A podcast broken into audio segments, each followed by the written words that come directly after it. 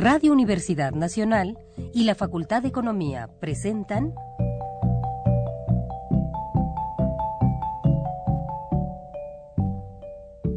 Los bienes terrenales.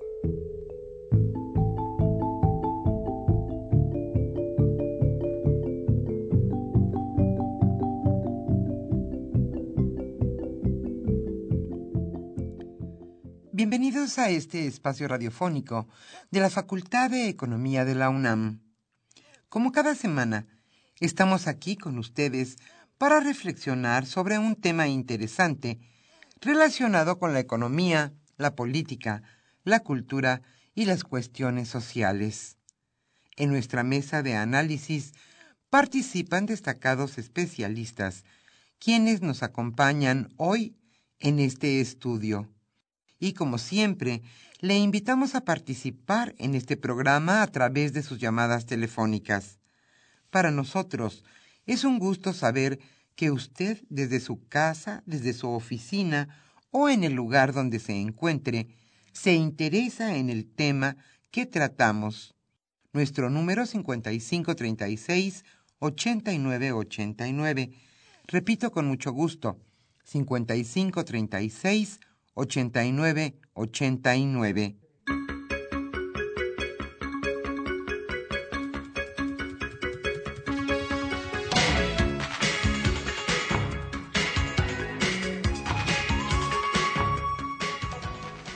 En esta agradable tarde de viernes estamos nuevamente con ustedes en su programa Los bienes terrenales en los controles técnicos Gerardo Zurrosa y contestarán con muchísimo gusto sus llamadas telefónicas nuestros compañeros Daniel Munguía y Pedro Rosales. El tema que hoy abordaremos en nuestra mesa de análisis es la reforma del campo y el desarrollo agropecuario. Alejandro Pérez Pascual charlará hoy con Carlos Arellano Soto. Él es médico veterinario zootecnista por la Universidad Nacional Autónoma de México y maestro en ciencias veterinarias por la Universidad de Wisconsin. Es miembro asimismo del Consejo Directivo del Consejo Técnico Consultivo Nacional de Sanidad Animal y actualmente ocupa el cargo de vicepresidente. Es socio fundador de Agroanálisis para el Desarrollo Agropecuario y Rural AC Actualmente también tiene a su cargo la coordinación técnica del Diplomado para la Capacitación y Certificación de los Médicos Veterinarios o Tecnistas de los establecimientos TIF y es miembro y expresidente de la Academia Veterinaria Mexicana. Por su parte, el doctor Luis Gómez Oliver, él es ingeniero agrónomo y maestro y doctor en economía. Actualmente es catedrático de nuestra facultad, la Facultad de Economía de la UNAM. Él es profesor titularse en Economía Internacional y Economía Agrícola, como decíamos, en la Facultad de Economía de la UNAM. Su experiencia abarca 28 años como funcionario internacional en la Organización de Naciones Unidas, con experiencia de trabajo en todos los países de América Latina.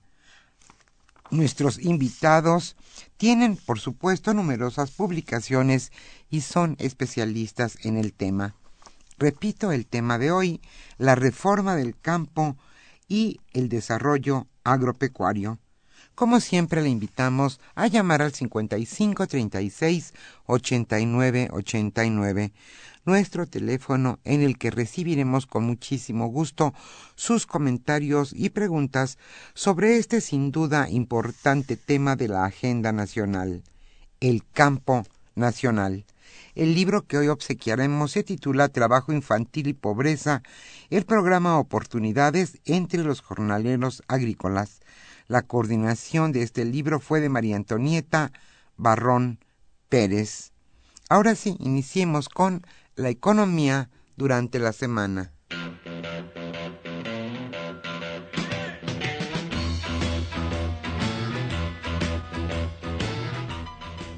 La economía durante la semana.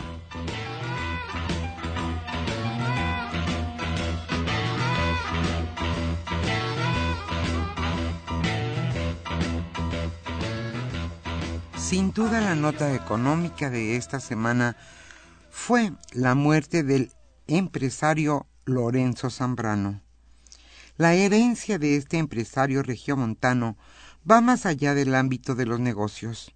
Su influencia llegó a la educación, la cultura, el deporte y en los últimos años hasta el combate, hasta el combate a la inseguridad con su apoyo para la creación de la Fuerza Civil de Nuevo León. Zambrano, nacido en Monterrey, hizo de su empresa una multinacional que se expandió a 50 países con adquisiciones de tal magnitud que ninguna otra compañía mexicana se había atrevido en su momento.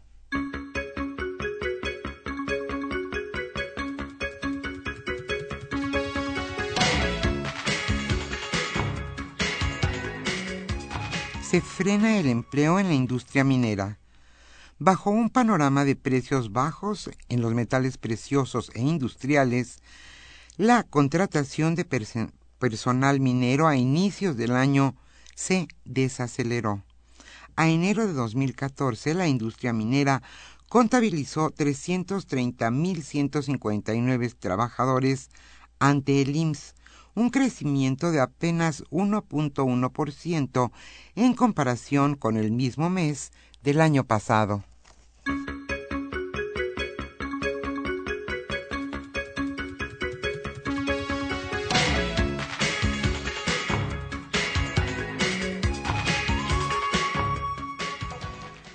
La industria eléctrica tiene consecuencias nefastas debido a la piratería. El contrabando y piratería de manufacturas eléctricas está prácticamente quemando a la industria. Datos de Electrical Safety Foundation International para productos eléctricos en México señala que las 2.054 empresas que componen la industria eléctrica se han visto afectadas en gran medida por la piratería.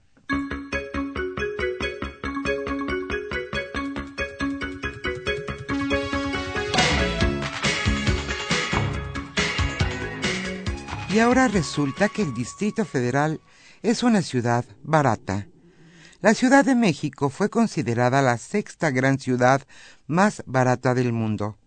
Esto de acuerdo con el reporte, con el reporte Ship Date Index Deutsche Bank, índice en el que el banco alemán calificó a 32 grandes ciudades tomando como base el costo de vida en Nueva York.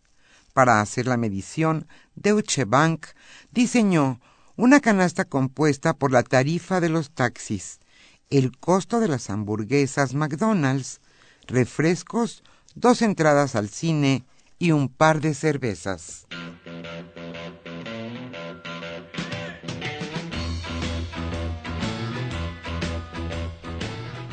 El tema de hoy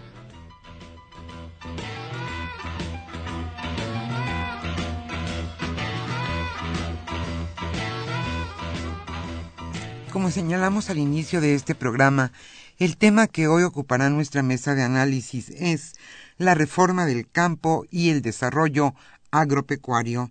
Alejandro Pérez Pascual charlará con el doctor Carlos, perdón, el doctor Luis Gómez Oliver y el maestro Carlos Arellano Soto. Ellos sin duda son especialistas en el tema y estarán aquí en nuestra mesa de análisis analizando sin duda este importante tema de la agenda nacional, la reforma del campo y el desarrollo agropecuario. Como siempre, le invitamos a participar en este programa a través de sus llamadas telefónicas. Nuestro número 5536-8989. Como siempre, a los primeros radioescuchas, la Facultad de Economía les obsequiará con mucho gusto un libro. Hoy Trabajo Infantil y Pobreza, libro coordinado por María Antonieta Barrón Pérez. Arráncate, Miguel, con un grito de esos que tú sabes echar.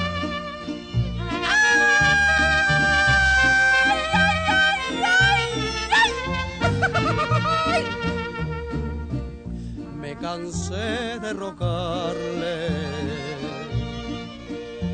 cansé de decirle que yo sin ella de pena muero.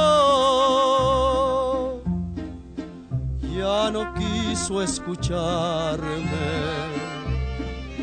Si sus labios se abrieron fue para decirme, ya no te quiero. Pobre de ti. Yo sentí que mi vida se perdía en un abismo profundo y negro como mi suerte.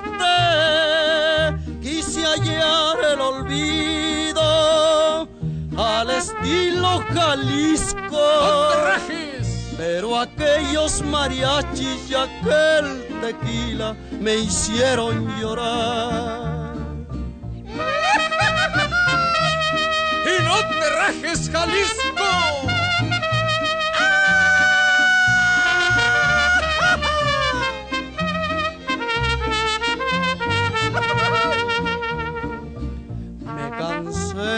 Rogarle con el llanto en los ojos al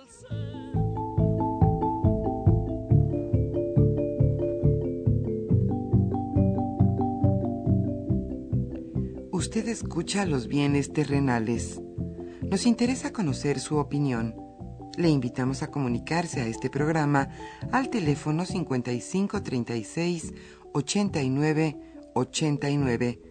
Repetimos con mucho gusto 5536 89 89. Muy buenas tardes, estimados radioescuchas de los bienes terrenales, programa radiofónico de la Facultad de Economía de nuestra Universidad Nacional Autónoma de México. Eh, hoy viernes, como es costumbre, a esta hora nos encontramos tratando de debatir, analizar algunos de los temas eh, más importantes para la economía y la sociedad mexicana y sin duda uno de ellos es eh, fundamental que es eh, el problema del campo, el problema de la alimentación, el problema de la producción agropecuaria, de, este sector tan olvidado y tan necesario en nuestro, eh, en nuestro país.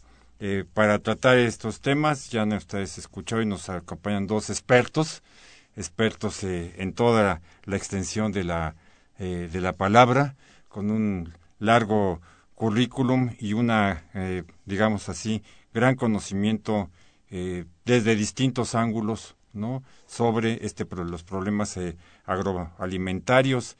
Y, y, hoy que en día que está en, en vísperas dicen una nueva reforma para el campo pero que no se ve claramente si si habrá no habrá o qué pasará con este eh, con ella entonces quisiera yo empezar preguntándoles a nuestros invitados de del día de hoy ¿Cuáles son, digamos, eh, estos elementos fundamentales en esta relación entre la necesidad de un campo ¿no? que funcione, que produzca, que sea eh, eficiente, que al mismo tiempo sea justo, ¿no? que al mismo tiempo no resuelva muchos de los problemas de pobreza ¿no? que, están en el campo eh, mexicano ¿no?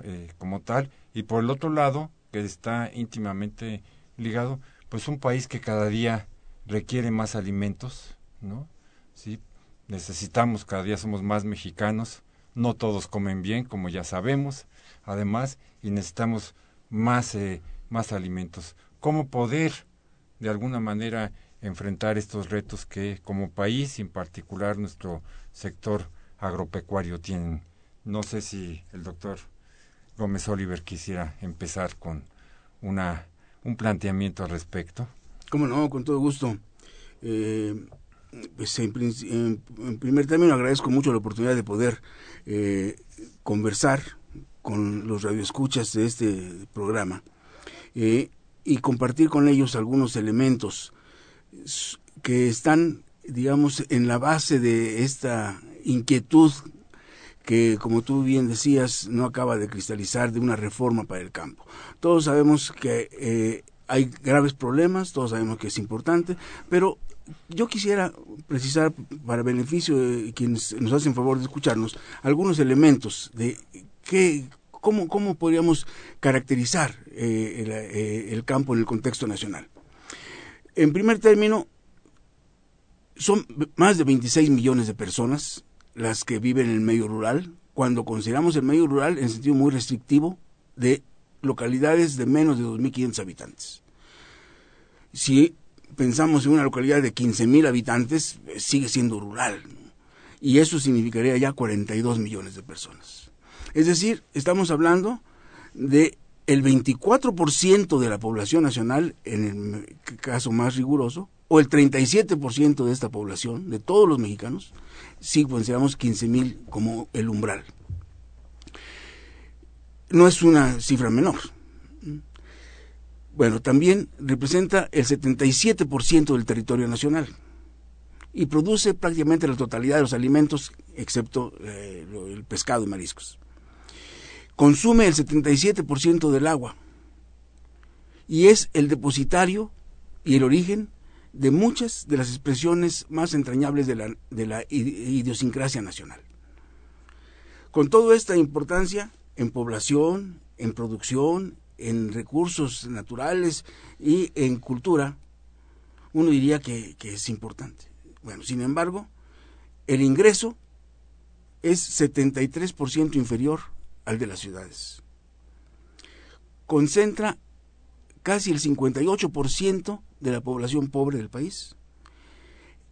En el campo el 31% es pobre, mientras que en las ciudades es el, el 11%, digamos, de pobreza extrema.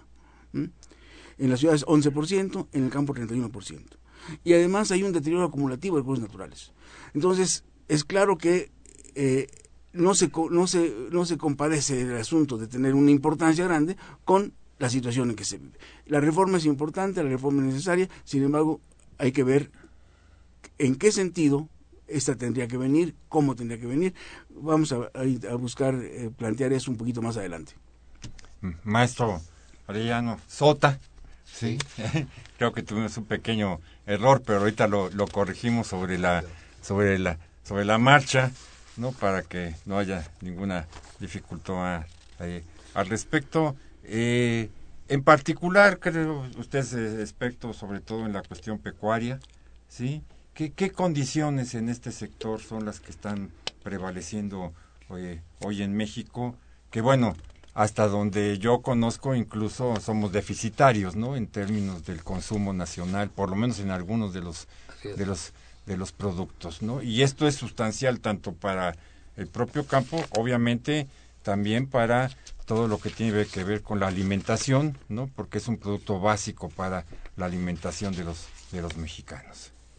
Bueno, en, efectivamente somos deficitarios en muchos de estos alimentos de origen pecuario. Quizás uno de los más importantes, la leche. Somos uno de los principales importadores de, leche del mundo. Eh, no obstante, que ha habido un esfuerzo permanente de los productores lecheros y hemos ido reduciendo esas importaciones. O sea, el camino va bien, vamos caminando bien, pero no hemos logrado ¿Qué, porcentaje actualmente de leche estaremos importando del consumo nacional? Y yo creo que andamos arriba del 25%, de, o alrededor de, entre el 20 y el 25% de, de la leche es importada. ¿no? Eh, por ejemplo, casi toda la leche que se distribuye eh, con un precio social a través de Liconza, eh, la gran mayoría de esa leche es, importada.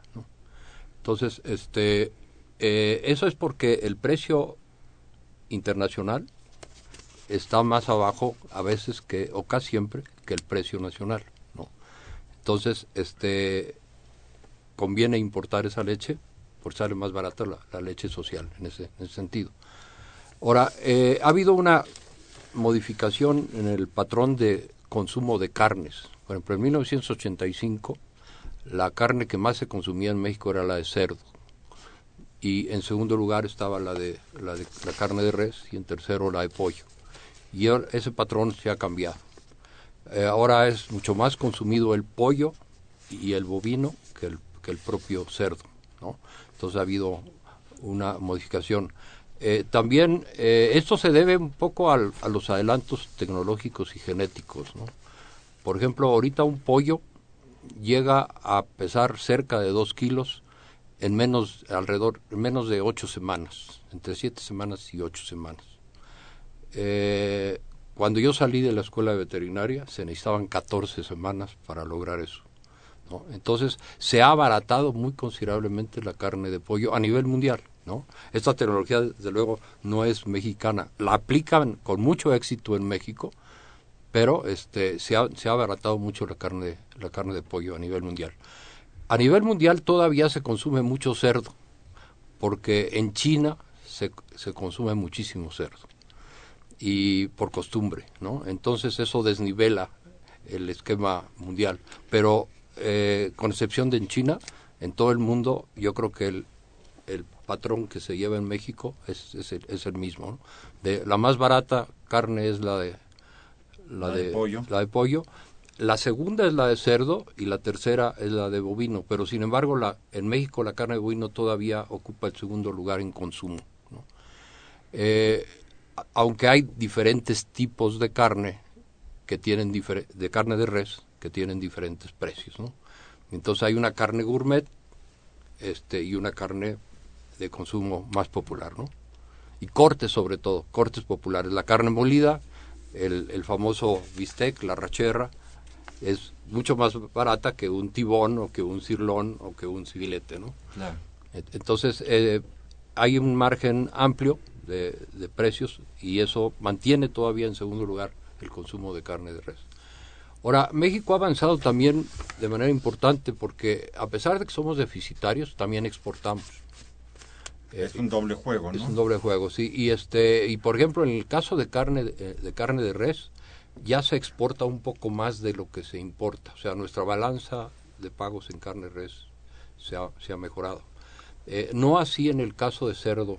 Y en, y en, caso, en el caso de cerdo hay un problema. En Estados Unidos, por ejemplo, que es el principal productor de cerdo del mundo, junto con China, pero China lo consume y Estados Unidos no lo consume todo ¿Lo vende? lo, eh, y exporta muchísimo. Eh, Estados Unidos nada más consume el lomo y a veces las piernas, pero el resto del cerdo, todas las vísceras no las consumen. Entonces tienen un precio muy barato en Estados Unidos y llegan a, muy, a un precio muy competitivo en México. Entonces, gran parte de la carne de cerdo que se consume en México es importada por, por ese por ese fenómeno. ¿no? Ellos tienen eh, costos mucho más baratos que nosotros y nos llega muy barata esa carne a México. Por el otro lado, México es exportador de carne de cerdo. Hay ocho productores eh, altamente tecnificados, uno en Yucatán y siete en Sonora, que son exportadores de carne de cerdo a Japón y a Corea con mucho éxito. Y desde luego colocan en México muy barata su carne en casi todo el, todo el territorio nacional. ¿no? Entonces son, son contrastes que vemos. Por un lado, eh, desde luego somos deficitarios, pero por el otro lado somos exportadores también. Ya sé. Y este, eh, Luis. Sí, no, eh, eh, este, estos, estos cambios que, que menciona Carlos Arellano eh, han sido muy importantes para la gente como nosotros que ha podido ver varias décadas de consumo. eh, bueno, muchos de, de, de los radioescuchas eh, no sabrán, ¿verdad? pero eh, digamos en los años 60 todavía el pollo era una comida de lujo, una comida de fiesta, ¿no? Eh, eh, y en cambio ahora pues es lo que se es Lo más habitual. lo más barato. Eh, en- en- con el pollo pa- pasa un poco lo que decía Carlos Arellano con, con el cerdo. En Estados Unidos lo que aprecian es la pechuga. Y la aprecian porque es la que está ya lista casi. Es- deshuesar una pechuga es muy fácil pero a ver deshue- deshuesar un guacal está más complicado ¿no? Está más complicado. Entonces, este- hacer caldito. Entonces, en Estados Unidos no se, no se aprecia el caldo, no se usa el caldo, es, es, es la pechuga de pollo, lo, lo que va de la charola al microondas y al plato, ¿no? Entonces, todo lo demás lo venden baratísimo y aquí los, los apicultores también se quejan de que piernas y muslos, ¿no? Que son este, bien apreciados acá, pues eh, llegan eh, con un costo bajísimo.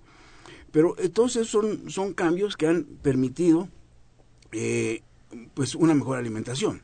¿no?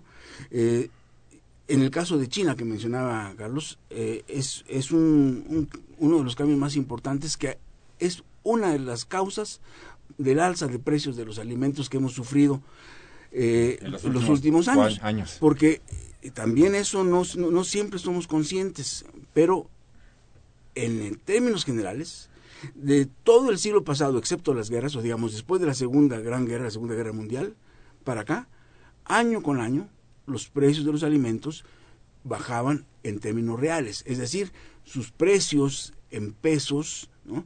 Eh, que cada vez valían menos los pesos, ¿no? pero sus precios en pesos no subían tanto como los, los demás productos. Y eso era en el mundo. En el mundo los alimentos eran cada vez más baratos hasta el año 2000. Del año 2000 al 2006 se movieron igual que los, dem- que los demás precios y en 2006, ¡pum!, se fue para arriba. Una de las causas Al consumo Fue- chino. pues el cambio en la dieta china derivado de eh, el, el incremento en el ingreso porque eh, estamos hablando de China para personalizar pero pero digamos que también ocurrió en la India ocurrió en Brasil ocurrió en otros países. Eh, la, la fuente principal de proteína de animal de- en, China era el, pescado, sobre todo con la acuacultura. Y como decía Carlos Arellano, también con eh, cerdo. Eh, pero en la medida en que aumentó el ingreso, pues consumen eh, pollo, consumen eh, res, consumen también bueno más cerdo, ganado ovino, es decir, este oveja, eh, y consumen leche, etcétera, ¿no? Eh, Muy bueno para, para los chinos, pero eso significa un incremento, no, fíjense que lo, lo más importante no sería el incremento en el consumo pecuario, sino que es el eso no va a provocar que consuman que se consuman menos cereales. Los chinos puede ser que consuman menos cereales porque están consumiendo carne y leche. Y dejan un poquito el arroz. Exacto, dejar un poco de arroz o de trigo. Pero para criar los pollos y los cerdos y las vacas, pues se necesitan más kilos de cereales. Por cada kilo Claro. de, de- de carne se necesitan varios kilos De de, cereal. cereales. ¿no? En la carne de res, me- Carlos sabrá mejor que yo, pero debe ser como 12 kilos. ¿no? Eh, en el pollo, por lo menos con toda la tecnología eh, actual, por lo menos son 2 kilos por cada kilo de, de pollo, si no es que un poco más. ¿no? Más o menos. Eh, entonces, eh, eso, si ese cambio en la dieta no significa una menor demanda de, de cereales, una mayor demanda de cereales.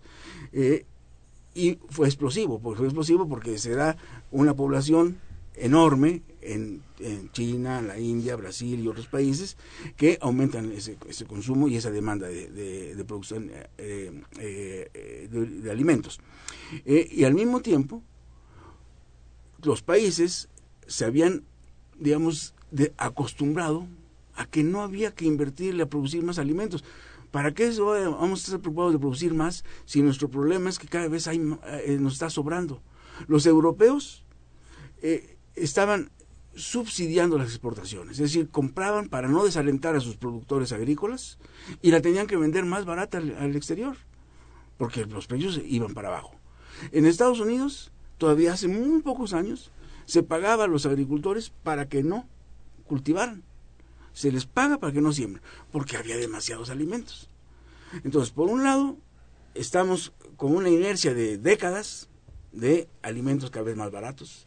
Por otro lado, una explosión de alimentos De demanda. de demanda que eh, eh, pidi- eh, eh, una mayor, mayor, mayor cantidad.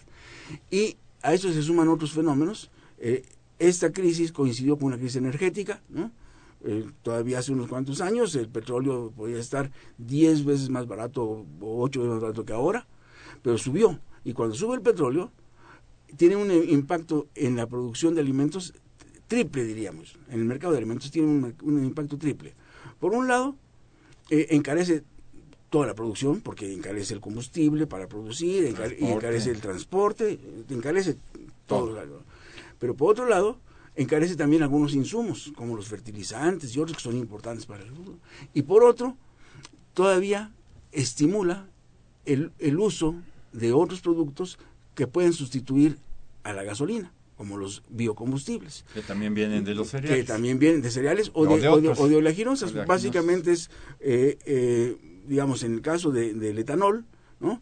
Eh, que, sería de maíz ¿no? o de azúcar, o en el caso de biodiesel, que sería de soya, ¿no? de aceite de soya. Pero eh, todo eso hace que también aumente la demanda de, esos productos alimenticios. Y, por otro lado tenemos un complemento que también nos perjudica en la oferta, que es el cambio climático. Año con año rompemos récords de temperaturas extremas, de precipitaciones extremas, de sequías extremas, y eso afecta a la agricultura pues muy fundamentalmente. Tenemos elementos que nos están afectando la oferta hacia abajo, elementos que nos están aumentando, eh, afectando la, la, demanda, hacia, arriba, y se da esa reversión de, precios. Con un, una situación adicional, que es eh, esta, esta regulación, siempre ha habido, eh, digamos, diferencias de un año a otro en la producción, en la demanda, pero se manejaba con los inventarios. Entonces, el tener inventarios permitía regular un faltante, un sobrante, se acumulaban inventarios, un faltante se desacumulaba inventarios. Pero después de tantos años de que los precios bajaban, no tenía mucho sentido tener inventarios. ¿Por qué voy a tener guardado alimento que dentro de un año va a costar, va a valer menos? ¿Mm?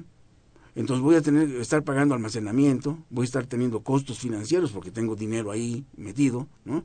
Y al final eh, vale menos de lo que tenía yo al principio. Pues los inventarios bajaron muchísimo. Entonces, cuando se dio eh, esta, esta situación con una crisis de producción en varios países importantes exportadores, eh, se generó esa alarma. Y la alarma trajo como consecuencia eh, un agravamiento en la, en la situación de crisis, porque los países exportadores dijeron, no vaya a ser que nos quedemos sin producto, se prohíben las exportaciones.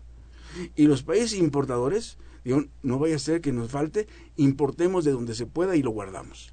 Y precio que sea. Y esas, esas compras de pánico aumentan la demanda. Eso, eso fue, en síntesis, digamos, viendo un poquito en una perspectiva larga, pero los, factores coyunturales que, que, dieron origen a los alza de precios en 2006-2008, lo que dio ese incremento de que los precios más que se duplicaron. Pero, eh, digámoslo así, a lo mejor eh, Carlos nos podría también platicar un poco eh, en el sector agropecuario esto cómo ha eh, repercutido. Pero bueno. Si los ha beneficiado. Si los ha beneficiado, porque aquí siempre hay un doble. No, recordemos en nuestro caso, eh, nuestros campesinos, los.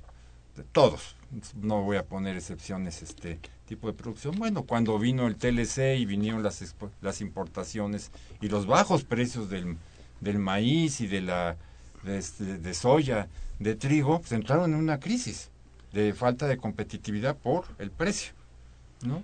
Y hoy, a, a, raíz de esta vuelta otra vez a subir del precio, ¿no? Internacional, bueno, pues hay muchos agricultores que han podido otra vez, digamos, colocarse, ¿no? De alguna manera en el mercado, o por lo menos sus protestas ya no son tan, este, eh, escuchadas o tan, este, altisonantes como lo fueron. ¿Por qué? Pues porque en efecto competían con precios muy baratos y hoy ya no compiten con precios, ¿no? Como tal.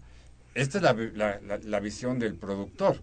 ¿no? Hay que, hay que pensar. El, otro, la otra parte es el consumidor. Sí, Hay que pensar que entre productor y consumidor hay una cadena. Hay una cadena. Y que entonces el, el efecto de los precios no es tan seguro ni tan inmediato. Pero Carlos a lo mejor puede comentar algo. Por ejemplo, quizás la, la cadena más eficiente hoy en México y en el mundo en general es la de pollo. Es la que acerca más al productor que es tremendamente industrializado, ¿no? O sea, ahorita en, un, en un galpón de pollo puede haber 200 mil pollos, ¿no? Entonces está muy intensificado y muy industrial, pero eso no es mágico. Ese pollo que da ahorita, por, como decía Luis, por cada dos kilos de alimento que ingiere genera un kilo de pollo. Eh, quizás sea un poco más eficiente, es menos de cuatro kilos para que se dé un kilo de pollo, quizás tres, tres kilos a, lo más para que sea un kilo de pollo. Sin embargo, esa calidad del alimento es muy demandante porque eh, tiene que ser un, muy nutritivo y desde luego se basa en granos. Eh, México, por ejemplo, además tiene otro problema cultural, la tortilla. Eh, el mexicano compite con los animales en el consumo de maíz. Prácticamente un, un altísimo porcentaje del maíz amarillo que va a las dietas animales es importado México produce ahorita entre 25 y 30 millones de toneladas eh, y, requiere bastante más. Para los animales se importan como 13 millones de toneladas de, de, maíz, amarillo. De maíz amarillo. Eh, eso se, se aplica fundamentalmente a pollos y a cerdos. El bovino también requiere de granos si queremos una engorda intensiva rápida eh, y sana, aunque puede consumir muchas otras cosas porque es rumiante, tiene un sistema digestivo diferente. Y puede eh, ser más barata la dieta de un bovino que la dieta de un cerdo que es monogástrico, igual que los humanos, o de un pollo que también es monogástrico. ¿no? Entonces, eh, todos esos detalles se repercuten. En el caso de la leche, eh, los países que producen la leche más barata del mundo son las que la producen a base de pradera. Y son fundamentalmente Nueva Zelanda, por ejemplo, parte de Australia, que tiene muy buenos cielos y suelos y praderas, los argentinos, los uruguayos, los chilenos. Aquí en México tenemos una zona de, de bosque de niebla, que tiene muy buen cielo, que llueve, por ejemplo, Jalapa, tiene zonas de muy buenas praderas que produce leche de pradera, pero son excepcionales. La gran mayoría de la leche en México se produce en otros distritos de, o zonas eh, lecheras, en Chihuahua, en La Laguna, en Valle de México, en la zona de los Altos de Jalisco, todo el Bajío, pero es fundamentalmente a base de, de alimentación con ensilajes, que requiere cultivos intensivos de, maíz en sila y eso se le da al, ganado y ha sustituido un poco los granos. Sin embargo, una vaca de alto rendimiento requiere también de una alimentación. En eso también genéticamente se ha evolucionado muchísimo. Una vaca para criar un becerro requiere de, de 3 a 4 litros y el promedio de una vaca en los establos de Alpura o de algún establecimiento intensivo es de más de 25 litros. Entonces, eso no es mágico tampoco.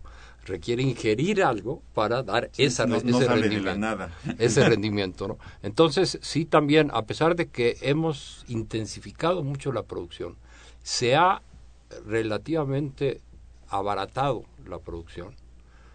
Eh, yo tengo un dato curioso. Yo era avicultor en 1962. Un Volkswagen me costó 27.500 pesos y el huevo costaba 50 centavos. Necesité yo, eh, ¿qué? 27 por 2, 54 mil huevos para comprar un Volkswagen. Ahora se necesitan muchísimo más huevos para comprar un Volkswagen.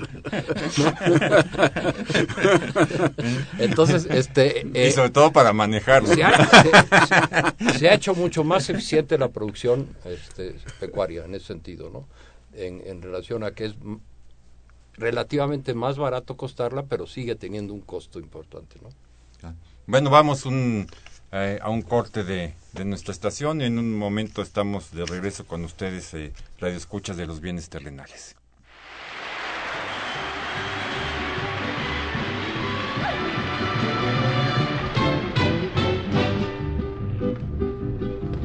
Al hablar de mi Jalisco, al nombrarlo lo primero, lo primero que hay que hacer es tratarlo con respeto, luego quitarse el sombrero y después venirlo a ver. No llegar echando habladas ni querer ser mitotero, porque le puede pasar que se tope un jalisciense a un mariachi copulense que lo mande a romanear. Si se quiere en Jalisco, sin recelo ni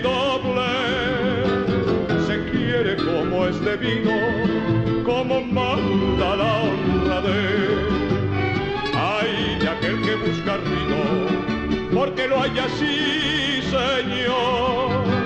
Los amores en Jalisco, nada más lo rompe Dios.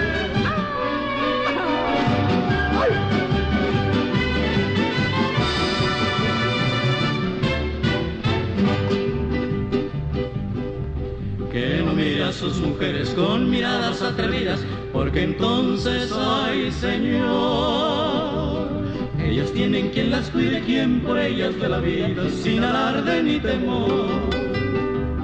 Por ahí en Guadalajara el amor no es cosa rara, pues para eso es el amor. Pero una hembra cuesta cara y las de Guadalajara siempre tienen un criador.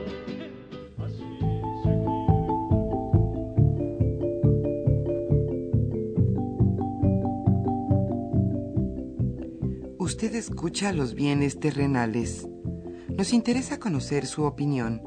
Le invitamos a comunicarse a este programa al teléfono 5536 89 89.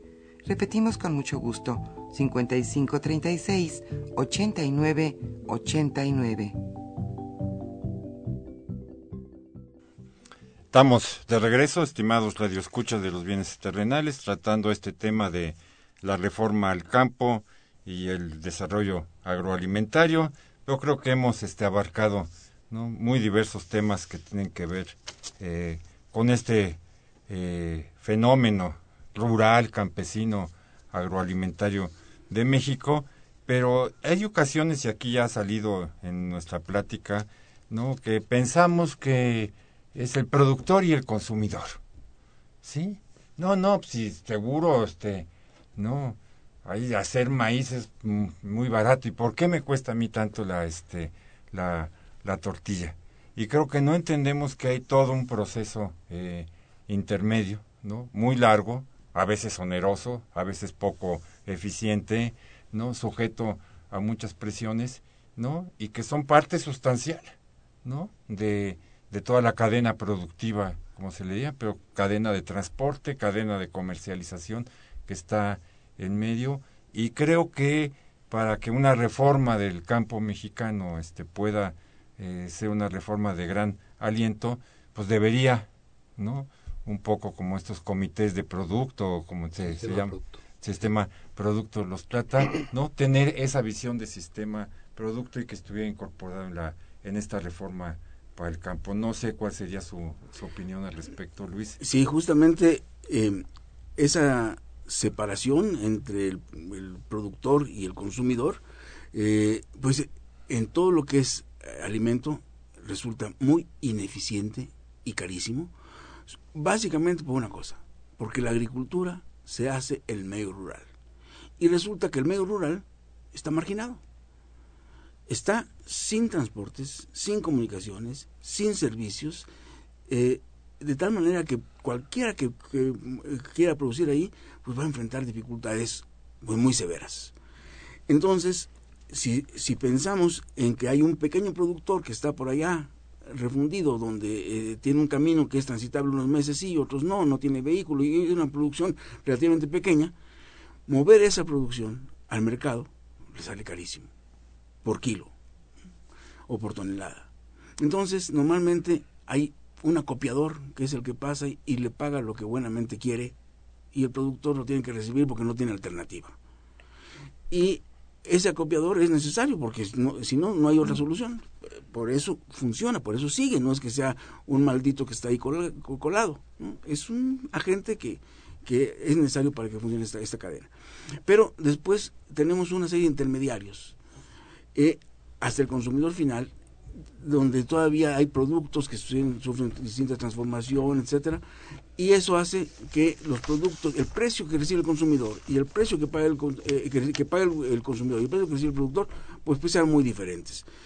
Es posible que algunos productores se hayan beneficiado del alza de precios, pero lo más probable es que una gran cantidad de esa alza de precios se quedó en la cadena.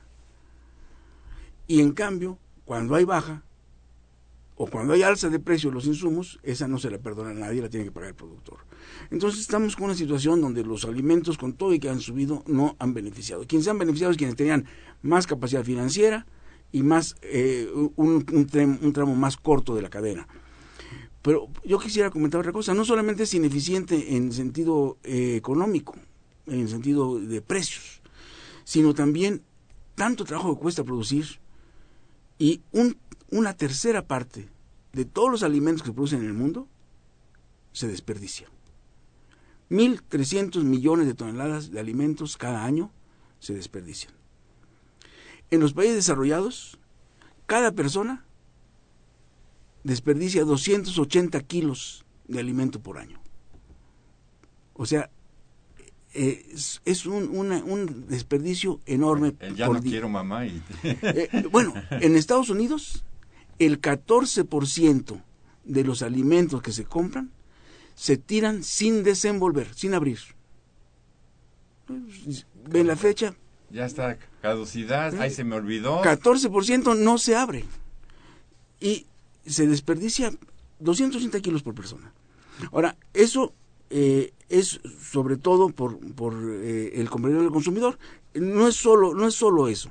Hay más factores, pero en esos países más de 100 kilos por año se deben a eso, a que el consumidor lo tira. En, en, en los países eh, pobres, digamos, países en desarrollo, América Latina, África, etcétera, también se desperdicia mucho. No porque lo tire el consumidor, el consumidor no tira nada, aunque esté vencido se lo come. Pero eh, en la cadena se pierde. Se pierde. ¿Mm? Entonces hay, hay, hay, muchísimas mermas. En, en la cosecha misma, en, la, en el transporte, en, en, en todos los, los, los, pasos de comercialización se pierde. Y se pierden 200 kilos de alimento por año. Entonces, no solamente hay que hablar de productor y consumidor como extremos de la cadena, sino atender la cadena. Y eso es parte de las cosas que tendría que ver la, eh, la reforma. Eh, bueno, yo no sé, me dará tiempo, yo voy, un comentario muy breve. Una dificultad eh, muy grande de esta reforma es que es la heterogeneidad en, en, el campo. A ver, para que nuestros escuchas puedan eh, ubicar las, las cifras. No se voy a dar, bueno, les voy a decir los, primeros millones y después puros porcentajes. Tenemos más de 5 millones de unidades productivas, de unidades económicas en medio rural, más de 5 millones. De esos 5 millones, 3 millones 900 mil, es decir, casi 4 millones, participan, que es el 73%, participa con 7% de las ventas. Muchos no venden, y muchos venden una cantidad pequeñita, muy pequeñita. Tenemos tres cuartas partes de las unidades productivas que apenas venden el 7%. En el otro extremo tenemos medio millón, que es el 8%, que vende el 75%. Hay una parte intermedia donde el 18% vende el 18%. Eso son una agricultura familiar, que podría ser y debería ser muy atendida en la reforma. Es un millón de unidades que tienen ahora una participación muy, muy poco eh, eficiente y muy poco significativa porque no tienen apoyos. Ese millón podría cambiarle el rostro al campo.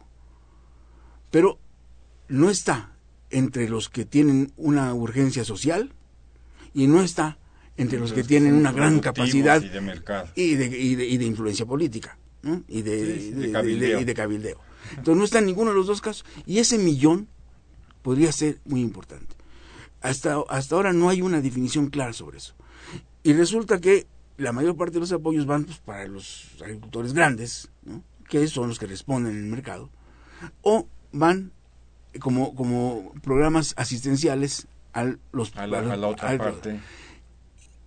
Hay que atender esa heterogeneidad en la reforma, buscando que sea fundamentalmente productiva en el, que permita un crecimiento del ingreso autónomo. No va a ser para toda la agricultura de subsistencia una respuesta meramente agrícola.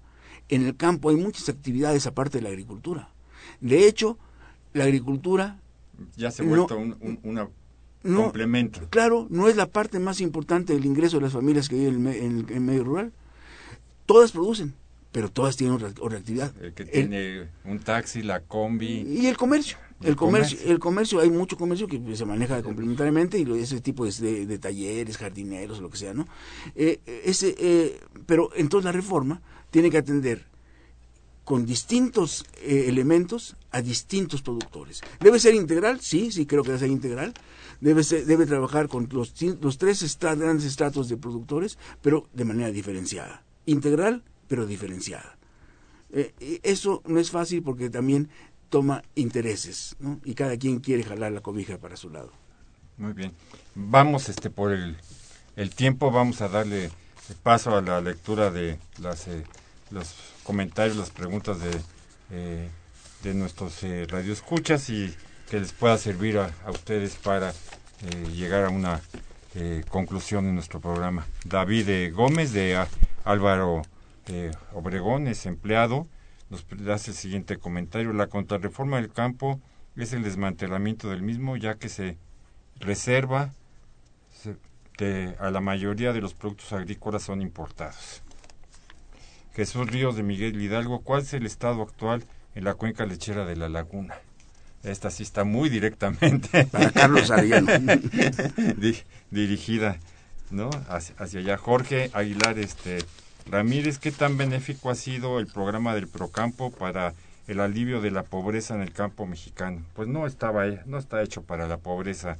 El Procampo tiene otras este, finalidades, pero bueno, sí es un programa eh, ya de larga duración en el campo y, que ya lo hemos comentado en varias ocasiones aquí en el programa. María Reyes de Tlanepantla, ¿en qué estado se encuentra el sector pecuario con respecto a sexenios anteriores?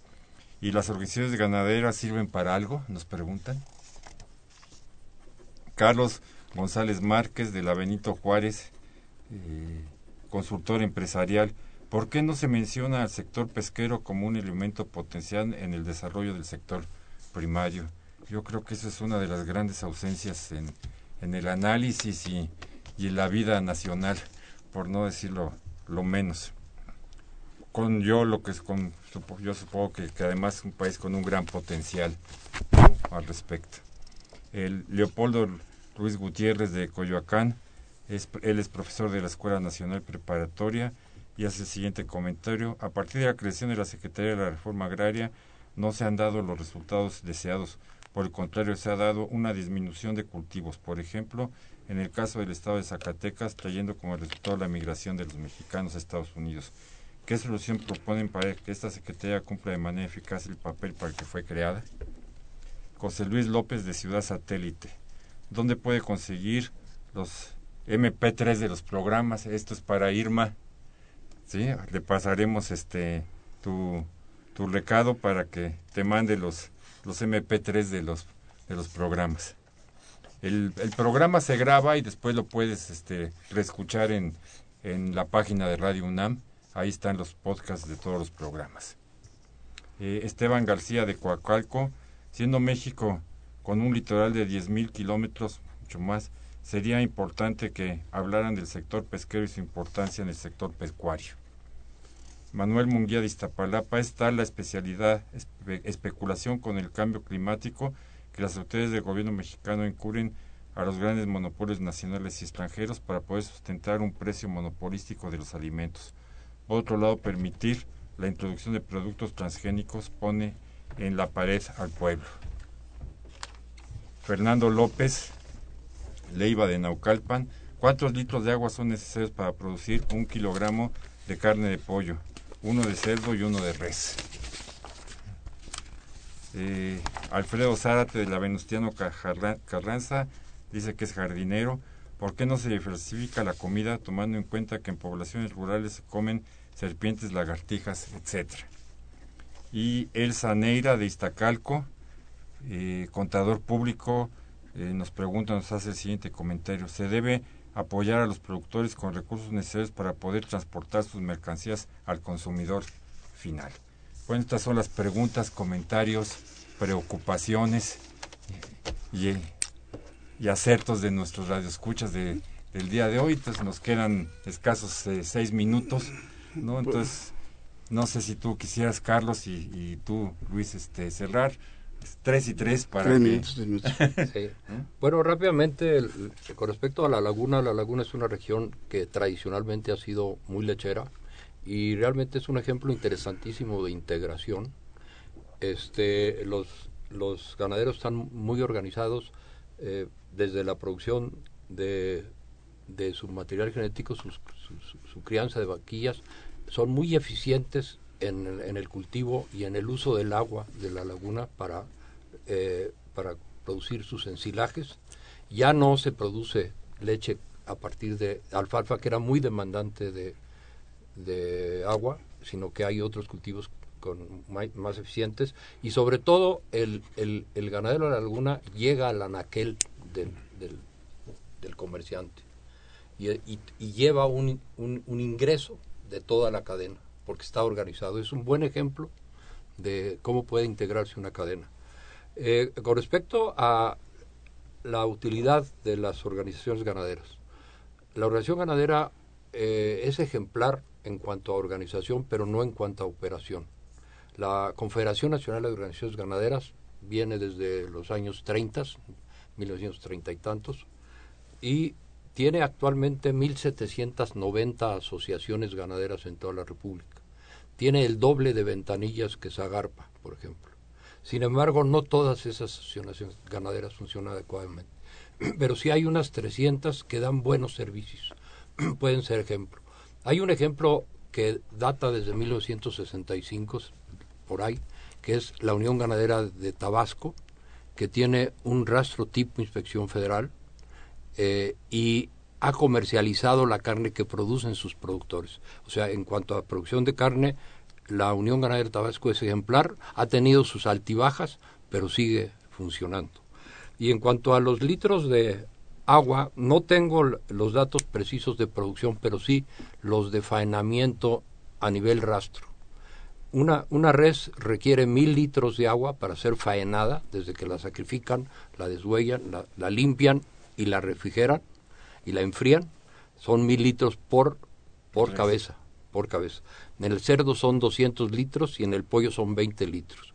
Y son millones de millones de litros. y de, y, de, animales que se sacrifican claro bueno es para terminar. Pues, eh, para terminar eh, primero un complemento a, estos datos de, Carlos porque él está hablando de agua por cabeza. Yo tengo aquí unos datos este eh, sobre los litros por un kilo de carne si uno considera todos los elementos para producir ese kilo, no solamente lo que, se, lo que bebió el animal, desde luego, sino todas las demás cosas, por un kilo de carne de cerdo se necesitan 4.800 litros. Para un kilo de carne de cerdo. Para un kilo de carne de res se, necesitan 15.500 litros de agua. O sea, eh, la huella hídrica es enorme, yo creo que es una muy buena pregunta para darnos cuenta de eh, eh, qué es lo que, lo que estaba pasando. Eh, la agricultura, como decíamos al inicio, consume el 77% del, del uso final del agua en el país. Bueno, para ir a las otras preguntas, hay dos que coinciden con la parte pesquera. la parte pesquera, miren, en, en eso, en pesca, una mayor producción no siempre es buena noticia. Normalmente no es buena noticia porque es de captura. Y eso significa una sobreexplotación eh, de, las especies, eh, donde sí hay un potencial enorme que no se aprovecha porque también hay dificultades estructurales, vamos a poner esa palabra para abreviar todo. tanto nos gustan eh, los economistas, ¿no? sí, es la acuacultura, el cultivo de peces. Porque es regulado ese. porque ese, ese, no es no, no se agota. Eh, no se sobreexplota. Eso hay un potencial muy grande que no se, no se hace por ese tipo de dificultad que hoy en este momento no podemos eh, tratar, pero que sería muy importante que ocurriera. Eh, la diversificación de la comida, bueno, la FAO misma está impulsando ahora que se coman mucho más insectos, porque los insectos es proteína y es barato y está en medios sociales eh, ¿Y si son populares. más ricos. o las hormigas y las hormigas culonas, pues también. eh, eh, hay las, otras partes institucionales, sí, yo creo que la, eh, hablaban de, de, las secretarías o de, o de los precios monopólicos que impone el gobierno eh, o que permite el gobierno, eh, del procampo. todos esos instrumentos de política en realidad deben ser corregidos.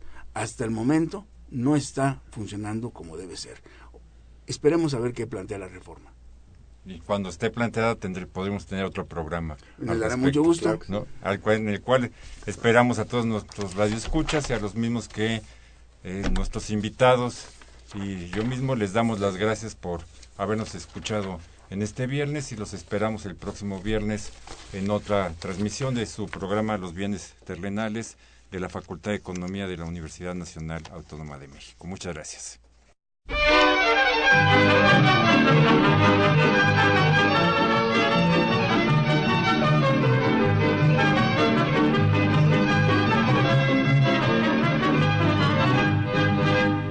Oh gran Dios, cuánto sufro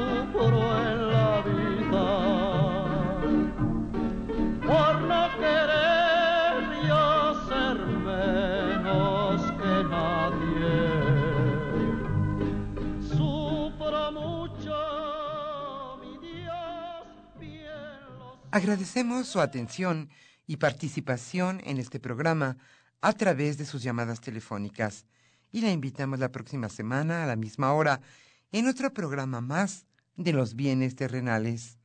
La coordinación general fue de Carlos Javier Cabrera Adame, la coordinación académica de Aníbal Gutiérrez, Roberto Cabral, Alejandro Pérez Pascual, Rubén Antonio Miguel y Leonardo Lomelí Vanegas. En los controles técnicos, nuestros compañeros Miguel Ángel Ferrini y Agustín Mulia. Y en la voz y producción, su amiga Irma Espinosa, quien se despide de ustedes y le desea un agradable fin de semana.